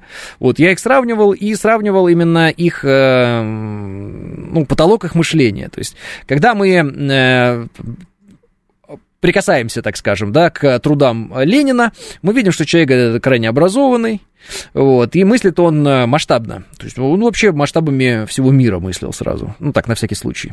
Как бы мы ни относились к Ленину. А если мы берем современных мамкиных революционеров, а, то масштабного мышления у них никакого нет. Ну, вы можете посмотреть там на разных э, революционеров, э, так сказать, российских, которые мнили себя политиками. Вы можете посмотреть на революционеров, которые мнили себя там общественными деятелями яркими и прочими. Они очень глупые люди. По какой-то странной причине, я не знаю по какой. Не исключено, конечно, что все вокруг глупые, и в целом общество стало глупее, чем оно было э, там, в начале 20 века, но на самом деле это не так. И в какой-то момент э, я просто заметил, что те люди, которые претендуют на то, чтобы занимать некие лидирующие позиции, они достаточно глупые. То есть ограниченные, и их потолок это вот э, потребительство. И более, собственно, они ни на что не способны. И поэтому, э, там, например, классовую борьбу они ну, они вообще, мне кажется, даже такими словосочетаниями не оперируют по одной простой причине, что они об этом не думают. Им как-то вот надо всегда быть предметнее, что ли, ближе к э, бытовому пониманию, там, что-нибудь дом где-нибудь найти, вокруг него там на дроне полетать, там, порассказывать, что-нибудь вот такое. То есть они не пытаются э, менять... Э, систему политическую в широком смысле этого слова. Они не пытаются э, менять там социальные взаимоотношения, да, они не пытаются, э, ну, они не пытаются, мне кажется, они даже этого просто и не видят, они основ не видят, просто причин не видят. И они просто вот э, говорят, а этот богатый, ну понятно, а этот вот э, еще богаче, а ну и что дальше? А, ну и что? И что? И что? А мы вот весь Советский Союз кормили. А, очень интересно, да, да вот, увлекательно. Ну и, соответственно, э, уровень их э, мышления, уровень их э, лидерских качеств сказывается и на том, кто за ними идет. Собственно, если кто-то может поверить, глядя на таких людей, что они способны чем-то управлять, вот, и вообще на что-то способны, значит, этот сам человек тоже, ну, в общем, ну, так сказать, невысоких не, не, не, не высоких притязаний. Вот ему может казаться, что там, отдай Крым американцам, и сразу хорошо жить будем, понимаете? Вот ему может так вот казаться. А вот если бы мы бы тогда бы -то, в четырнадцатом году бы Крым бы, значит, э, домой бы не вернулся, вот это вот все, то тогда бы мы бы сейчас бы жили бы, у нас бы доллар был бы 30 рублей. Почему они так решили, я не знаю, но вот у них такое вот примитивное такое восприятие действительности. Им кажется, что если ты Э, сдаешься, то ты э, неимоверно сразу побеждаешь. Почему, я это, честно говоря, не понимаю. Люди с изнасилованным мозгом, после нашей победы нам понадобится тысяча врачей-психиатров, пишет Алексей. Э, почему вас так волнует мнение троллей из Украины, пишет Василий Скуратов. Э, ну, Василий Скуратов, на самом деле ваша формулировка э, лишь говорит о том, что меня, как вы говорите, так волнует мнение троллей из Украины. Я не могу сказать, что оно меня как-то очень сильно волнует. Я могу сказать о том, что мне это интересно. То есть я изучаю систему аргументации нашего противника. И система эта, ну, такая, так скажем, не очень интересная. Она вот э, приниженная, бытовая и потребительская. Вот. Сейчас у вас тут закроют. Ну, помните, этот был один из э, ВСУшников, молодой какой-то паренек, и, мне кажется, абсолютно несмышленый в этом смысле, и, кажется, идеологически пустой, кстати, который говорит, я буду защищать Украину, потому что они придут, и у нас не будет Макдональдса. Ну, помните это видео? Можешь найти у нас в интернете? Есть чтобы не, людям не казалось, что я там придумываю какие-то вещи. И я думал, ну как такую глупость может человек говорить? Что, что вообще за бред он такой рассказывает? И что это за такие пристрастия? Умереть за Макдональдс, там, за гамбургер? Что, что это за бред? А потом я видел таких же людей, когда Макдональдс из России уходил, и там еще пока было непонятно, что будет или не будет что-то на его месте. Вот, разговоров про вкусную точку э, не, не шло. И я увидел у нас таких, которые там покупали последние кетчупы Хайнс, вот эти вот по 100 бургеров, продавали их потом, пытались там на э, разных площадках интернет, ну, Люди с, э, как мне кажется, очень такой пораженной психикой, э, глупые люди, неразумные, они думали, что они там едят последний бургер в жизни. То есть для них булочка и котлета, воткнутая в булочку, это какой-то предел, видимо, мечтаний и человеческого прогресса, который невозможно повторить. Ну, никак. Без американцев ты просто этого не сделаешь. Что, конечно же, абсолютно не соответствует действительности и полная чушь. Вот, я увидел таких людей, увидел их вот на Украине. И я думал, ну, а как такое может быть? А потом я увидел, как Кулеба, значит, ведет в Макдональдс э, этого Блинкина, и они там вместе сидят, едят картошку это, в Макдональдс. Ну, мягко говоря, это смешно, потому что я уверен, что э, тот же самый Кулеба и тот же самый Блинкин э, имеют возможность питаться нормально, а не этими помоями, собственно говоря, зачем это нужно. И они это делают для чего-то, да, вот они приходят в Макдональдс. А для чего они это делают, задаю себе вопросом. Ну, для того, чтобы э, осуществить акт, да, там какой-то пропагандистский, что-то нам этим показать, и что-то жителям Украины показать. Вот. А показать э, потом, по словам, понимаете, самого Кулеба, они хотели следующее. Он сказал, а вот на Украине, значит, э, э, ой, в России Значит, Макдональдс исчез, вы ушли, а у нас надо тоже восстановить, они потому что там частично Макдональдс там закрывался в Киеве. Мол, а у нас-то что, закрылись, давайте открывайтесь. И я там, интересно же, захожу в комментарии, сразу смотрю, и там, да, у нас будет Макдональдс, а у них не будет. Ну, короче говоря, э, я вижу лидеров э, приземленных, тупых, э, не думающих ни о чем, кроме вот такой вот лобовой низменной пропаганды. И я вижу людей, которые на эту пропаганду покупаются. Вот боец ВСУ, вот посмотрите на него. Ты там с жизнью прощался уже, нет? Да, каждый день по пару раз. Ну что, мне привыкать или что? Мне терять нечего, я Чернигов люблю. Тут Макдональдс прикольный. Потому что не, не в наших интересах было пропустить их туда. Чтобы они Макдональдс разрушили, зачем мы?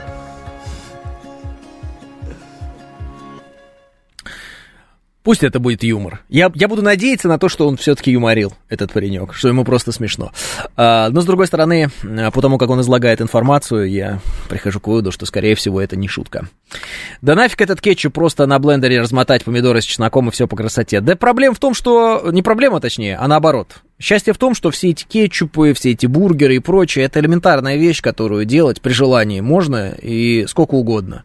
Собственно говоря, я думаю, что и Советский Союз спокойно бы делал себе бургеры и прочее, и джинсы бы э, делали, и что угодно бы делали. Проблема была не в том, что Советский Союз этого не мог сделать, а проблема была в том, что в Советском Союзе была э, какая-то неимоверная за идеологизированность, и казалось, что если ты съешь бургер, то завтра ты предашь родину сразу автоматически. Части так и произошло, но это именно потому, что это был запретный плод. Сейчас э, многие ли из вас прямо такие просыпаются с мыслями о том, как они пойдут сейчас съедят какой-нибудь там бургер. Это какая-то такая быстрая еда, фастфуд, э, когда уже совсем нет времени, берешь, ешь и все, и побежал на работу или с работы куда там бежишь. 9.30 новости.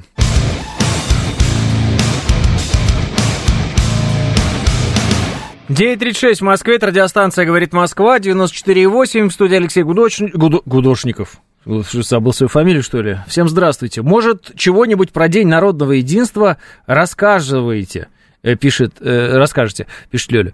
Да, э, больше всего эпичнее всего, как мне кажется, выступил шаман, ударив по красной кнопке, есть видео, ты найдешь, покажешь, ударил по красной кнопке, там, салют, все дела, и все это обсуждали, все самое главное. Вот. А почему москвичи присягнули польскому королевичу, а новгородцы нет? Война, что делать? В итоге все равно есть память о Э, народном ополчении имени Пожарского, и, соответственно, все, все в порядке. Кто бы кому там не присягнул. А так война, что говорить. Э, Фрика шамана, надеюсь, не будем обсуждать, э, пишет Павел. Ну, почему, во-первых, фрика, а во-вторых, почему бы не, не пообсуждать? Ну, просто это вызвало наибольший резонанс в обществе. Все остальное как-то более-менее спокойно, аккуратно прошло. А тут, я смотрю, люди обсуждают, э, значит, э, кожаные лосины шамана, что он бьет по кнопке. Потом выяснилось, что, оказывается, он по этой кнопке бил на другом концерте, а это просто был повтор. И, оказывается, шаман уже давно ударил по красной кнопке. И все такое. Ну что, а что, День народного единства, прекрасный праздник, всех поздравляю. Вот. Э, лови рецепт, два больших помидора, 8 зубчиков чеснока, чайная ложка горчицы через блендер и забудь про кетчуп. Да, это все классно, я понимаю, если самому готовить, это всегда вкуснее, полезнее. Но вы же понимаете, почему существует фастфуд. Не потому что это очень вкусно как-то, неимоверно, а просто потому что это быстро. И ты не можешь готовить, и поэтому ты просто берешь что-то, покупаешь, ешь, да и все. А, обещали другое. Певец Шаман пожаловался, что красная кнопка, которую вынесли на сцену во время его выступления, оказалась бутафорской, пишет Василий. Смешно. А, история с красной кнопкой просто омерзительно, пишет Бирдлинг. А, почему? Что такого? Вот, вот давайте, все те, кто говорит омерзительно, мне вчера тоже там писали и друзья и так далее, что это такое, как это можно. А что такого-то, я не понимаю. Пашка-то дурень, пишет Сергей. Какой Пашка и почему дурень? Сергей. Кетчуп, кетчуп. Где ты живешь? В какой стране? Пишет Елакин. Цитаты э, первого президента Российской Федерации. Э, Шаман, смотрим.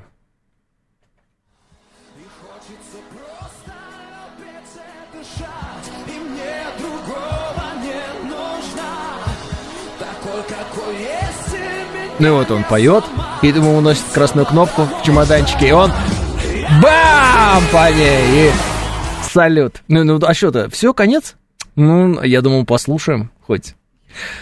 Я иду до конца. Конечно, конечно. Э, у шамана стихи и музыка прекрасны, а вот как он работает, мне лично не нравится. Образ, созданный Дробушем, это галимый ACDC и Queen. Патриотичные песни не соответствуют образу, пишет Глеб. Э, вчера слушали на полную громкость «Я русский» на 2000 метров на пере пере, перевале пыв, пишет Григорий. По поводу образа, Глеб, давайте так вот. Когда последний раз патриотический контент музыкальный? Вот давайте прям про Дробыша, да? Дробыш разве это э, делает? По-моему, не Дробыш делает. Это не Матвиенко случайно? А?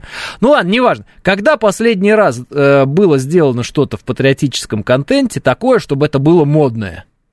Ну, понимаете, да? То есть обычно вот патриотическая музыка, она такая, она для взрослых людей такая, знаете, ну вот там типа любые, Любе, да?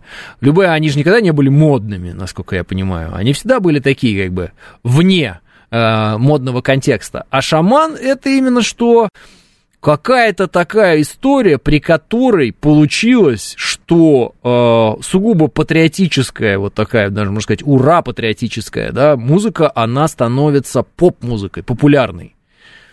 Ну, это реально э, неожиданная история. Почему так получилось? Я вот, например, не знаю. Может быть, потому что вот он именно так и выглядит, как он выглядит, и ведет себя, как ведет, и бьет по красной кнопке, понимаете, там, значит, вот эта вся история. Может быть, поэтому, может, еще почему-то. Но э, до, э, я так понимаю, патриотическая музыка всегда воспринималась как-то, ну вот как... Э, ну, она была всегда, но она всегда была как будто бы как-то, ну, непопулярно, что ли, в широком смысле этого слова. А здесь прямо что молодежь танцует, старикам нравится, всем нравится, скачет там текст нужный, все дела. А? Поэтому, мне кажется, э, когда мы говорим, ой, это там, он плохо выглядит, так может он так специально выглядит для того, чтобы вы сидели и думали, а что он так плохо выглядит? Э, э, приветствую, а мне нравится, когда он нажал кнопку «Запустив салют». Жаль, нельзя так запустить Аврору, пишет Вовкец. Э, образ шамана выбран самим шаманом, пишет Элла Че. Любые были модные в 91 году, вы не помните просто, пишет Лимузин. Прям модные они были. Просто, мне кажется, в 91 году, особенно после да, распада Советского Союза, стали модными совершенно другие вещи, и уж точно не патриотическая музыка, там, э, ну, из разряда Любе и прочего. Всегда были люди, которые слушали Любе, и они продолжают слушать Любе. Вот. Но так, чтобы вот прям модно, прям чтобы, знаете, гламурно, даже так скажем, этого не было. А шаман, он же гламурный. И такой гламурный э, образ э, патриота что, в общем, я понимаю, в больш... ну, во многих головах это несочетаемая вещь абсолютно. Ну, то есть, а как это может быть гламурный человек таким вот всем патриотическим? Такого быть не может.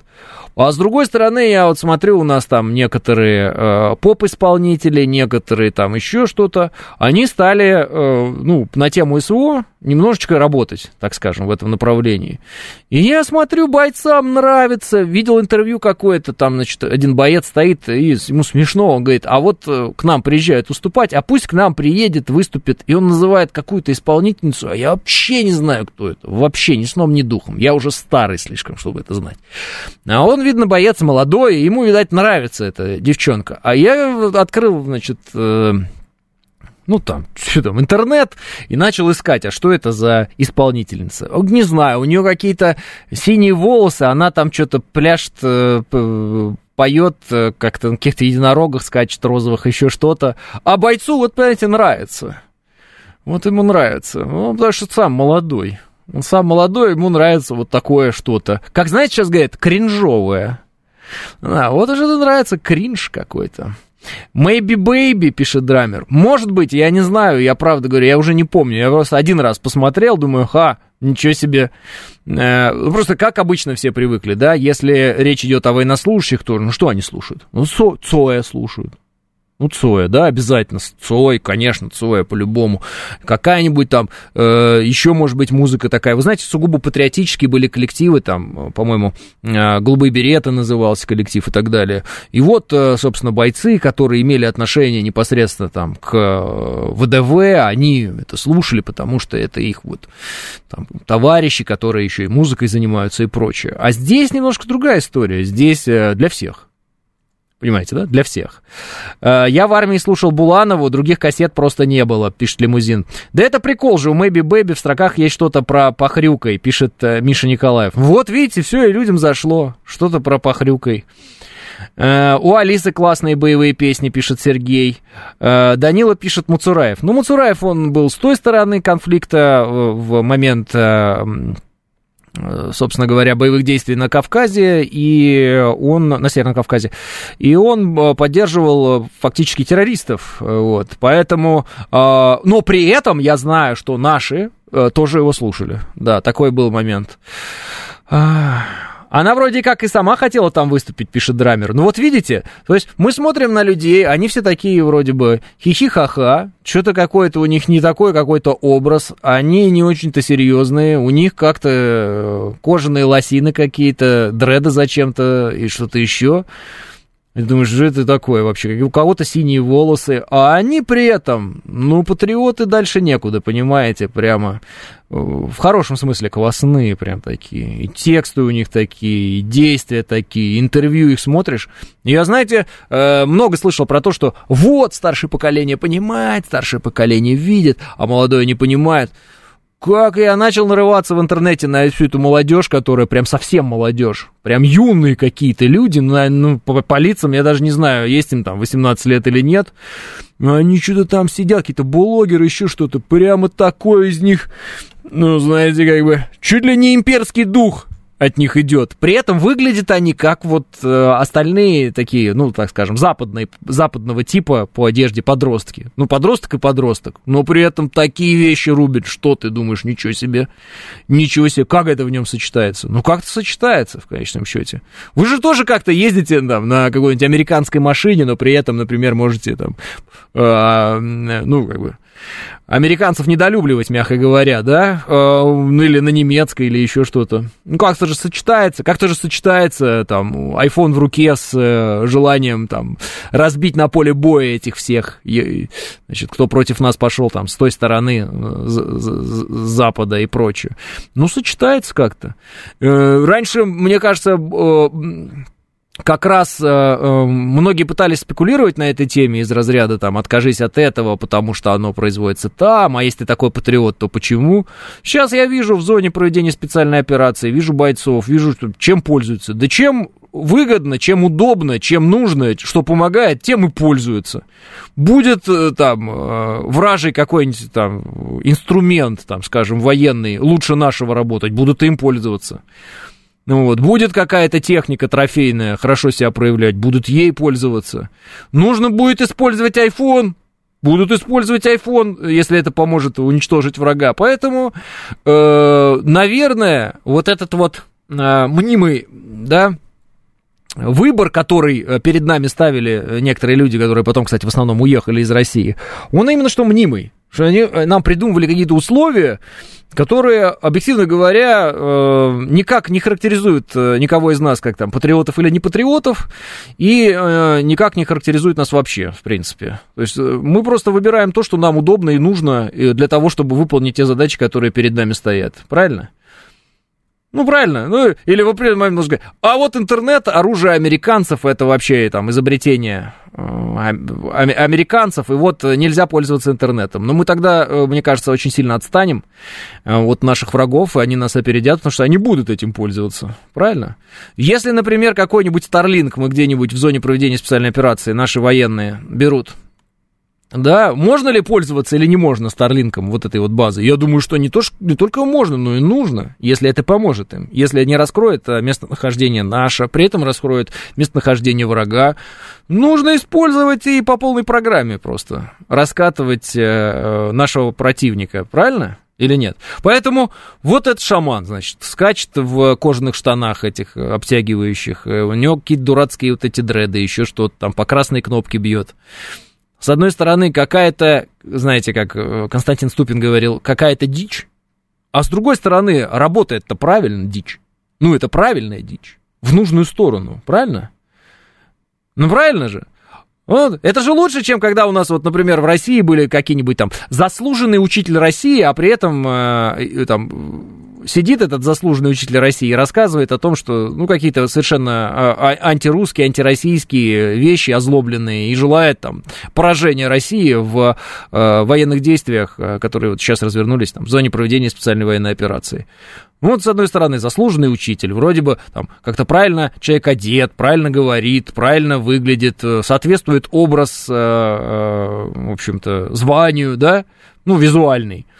А слушаешь, что говорит, думаешь, боже мой, что за мрак такой? Такая вражина какая-то страшная. Это просто непонятный страшный коллабор... коллаборант, предатель, который вот все сделает для того, чтобы ты умер и все твои близкие умерли. Где-нибудь э, э, под градом авиабомб американских. Нет, такие нам люди не нужны. И поэтому, э, когда и если кто-то, покрасив волосы в розовый цвет или в какой-нибудь еще цвет, или там обрившись на лос, скачет в каких-то кожаных штанах, но он на правильной волне и в нужном направлении, то, мне кажется, все нормально, нет? Ну, мне кажется, все нормально. Ну вот, и пусть он там по этой красной кнопке хоть сколько бьет, нет? Мне кажется, это вообще не проблема. Он же не... он же не имеет доступа к настоящей красной кнопке, слава богу. Вот. Другое дело, если бы он был такой весь правильный, замечательный, у него был бы образ, весь бы он был такой вот рокер, который там э, в этих всех рок-текстах, весь такой протестный, а был бы предателем. Как все эти Левы из Би-2 и прочий вот этот набор. Кстати, вся это, все эти персонажи, все эти Левы из Би-2 и прочие, я вот накануне нарвался, а, собирали там какие-то деньги, сейчас концерты устраивают а, в Израиле э, для поддержки Цахал. Обрати, я бы хотел обратить ваше внимание просто на это. Вот. Может быть, у них был какой-то правильный образ, может быть, у них не было дреда, там, дреды белые они себе не делали, может, они по красной кнопке не били, но они натурально просто э, Россию в тяжелые времена бросили, вот, они э, нас грязью всех полили, весь русский народ, и при этом э, вдруг оказалось, что они чувствуют и всегда себя чувствовали, а мы просто этого не знали, гражданами совершенно другого государства. Вот, я никак не оцениваю это государство, ни плюс, ни минус, ну просто они вообще граждане другого государства.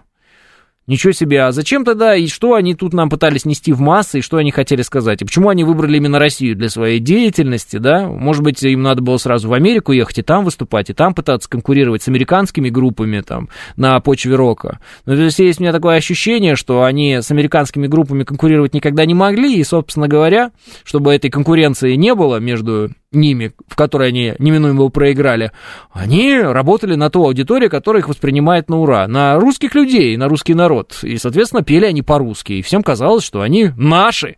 Так они оказались не нашими. Представляете? Я даже думаю, вот если завтра какой-нибудь человек, он будет петь сугубо там на английском, он будет выглядеть э, не как э, там э, человек из России вообще даже, да, но он будет делать вещи, которые будут на пользу России и которые будут поддерживать Россию, и русский народ будет поддерживать. Вы что, неужели вы его будете ругать за это? Мне кажется, наоборот, вы будете радоваться, и классно, молодец. Делай, делай, как знаешь, пожалуйста. Все, все, все тебе, значит, мы благодарны. Я иногда слушаю новости врагов, Максим Максим Покровский просто сволочь, просто пишет Трупанов. Да, это который ногу свело. Знаете, что показала практика? Наши вот эти предатели, которые из России поуезжали, э, все эти рок-музыканты и прочие, там рэперы какие-то еще, а, они действительно очень злые, они действительно э, в своем сердце носят ненависть по отношению к России, к русскому народу. Э, я совершенно не понимаю, почему они ненавидят русский народ и с чем это связано. Для меня это правда загадка, я, ну, ну, я этого не понимаю. Я зачастую даже вижу из, э, там, из каких-то блогеров и прочих, даже украинских, и то более трезвое отношение к русским людям, чем вот у этих, так скажем, по, поуехавших. Они, правда, ненавидят э, всех тех, кто их всегда любил и кто им даровал все, и даровал признание, славу. А что нужно артисту? Да, аплодисменты, слава, признание. Ну, артист хочет этого. Э, они почему-то ненавидят тех, кто знает их тексты наизусть, и пытаются стелиться перед теми, кому плевать на их тексты, плевать на их слова, на их творчество, на все их плевать. Вот какие-то они такие люди. Я думаю, что это может быть отчасти обосновано тем, что они сделали неправильный выбор, они это понимают внутренне, но им нужно доказать самим себе, что они все сделали правильно. А для этого нужно все время там как-то мысленно обострять ситуацию э, и рассказывать о том, какая Россия гнилая, плохая, ужасная. И поэтому-то они уехали и все сделали правильно. На самом деле, конечно, они сделали неправильно, когда уехали из России, когда предали свою страну. И хоть сто раз, пускай говорят, что они никогда э, и не были э, внутренне гражданами России, мы прекрасно понимаем, что они были ими. Вот. И они здесь и получили все то, что они получили. Они получили здесь имя, в принципе, да. А потом просто убежали, испугавшись, просто испугались, и все. Я не верю в их принципиальность, потому что я думаю, что если бы они были принципиальными людьми, они бы уехали, наверное, э, как минимум после 2014 года.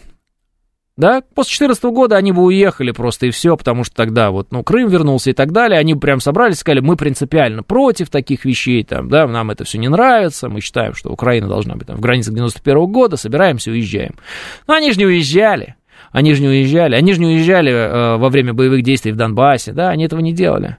Они поехали только в э, момент, когда им показалось, что э, их куда-то там позовут, призовут, куда-то что-то попросят и прочее, им придется там что-то делать.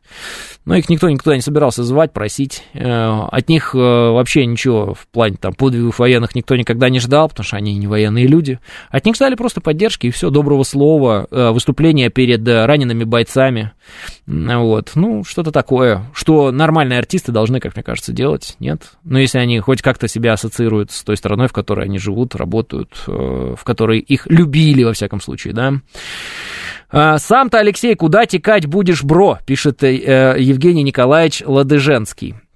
Да вроде никуда не собирался, а что, есть какие-то основания мне куда-то текать? Э, ну, а что, для чего русской мафии, если кто-то там кого-то э, ненавидит, пишет ино, иноагент. Может, неправильно прочитал ваше сообщение, не знаю. Генеральная прокуратура России просит проверить высказывания Пугачевой о России и русских.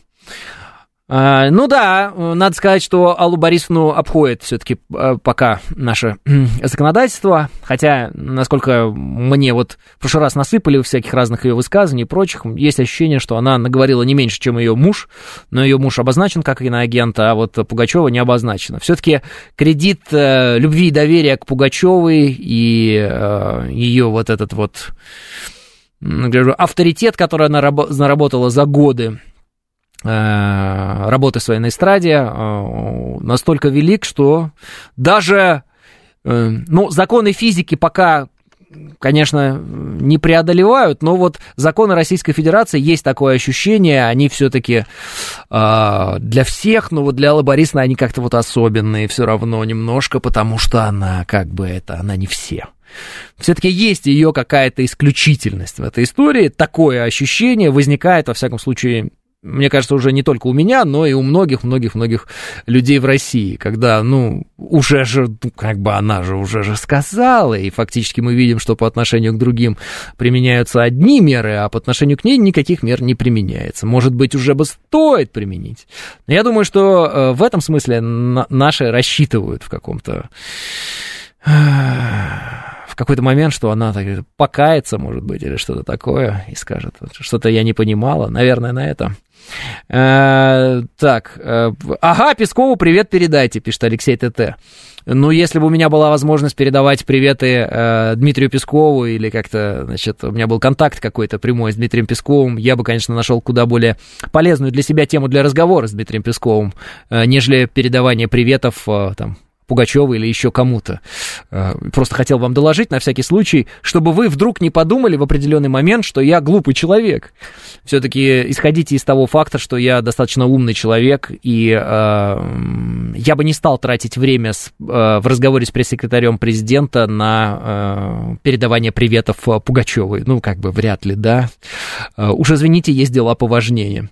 А вдруг Песков нас слушает, пишет э, Глеб Урал. Э, да, я уверен, что так и происходит, и поэтому мы в любом случае передаем привет э, пресс-секретарю президента Российской Федерации Дмитрию Пескову. Э, но если вдруг когда-то возникнет какая-то надобность с нами говорить э, у пресс-секретаря президента Российской Федерации, э, мы хотим сразу сказать вот здесь в эфире, я хочу сказать это, что э, нас не интересует такая тема, как вот какие-то там певцы, которые куда-то уехали или приехали там и прочее. Нас интересуют куда более приземленные, э, относящиеся напрямую к нам э, темы. Все остальные остальные, как бы, мы можем спокойно обойти стороной, это для нас не такая уж большая, великая проблема, да? Говорит Москва даже в космосе и в Абхазии слушают, пишет Григорий. Не, ну в космосе я еще, как бы, не удивился, но в Абхазии, Григорий. А, а, Евгений Николаевич, который говорит, куда я спрашивал, куда я буду текать, теперь написал, что я лучший ведущий и достойный ученик Сергея Леонидовича.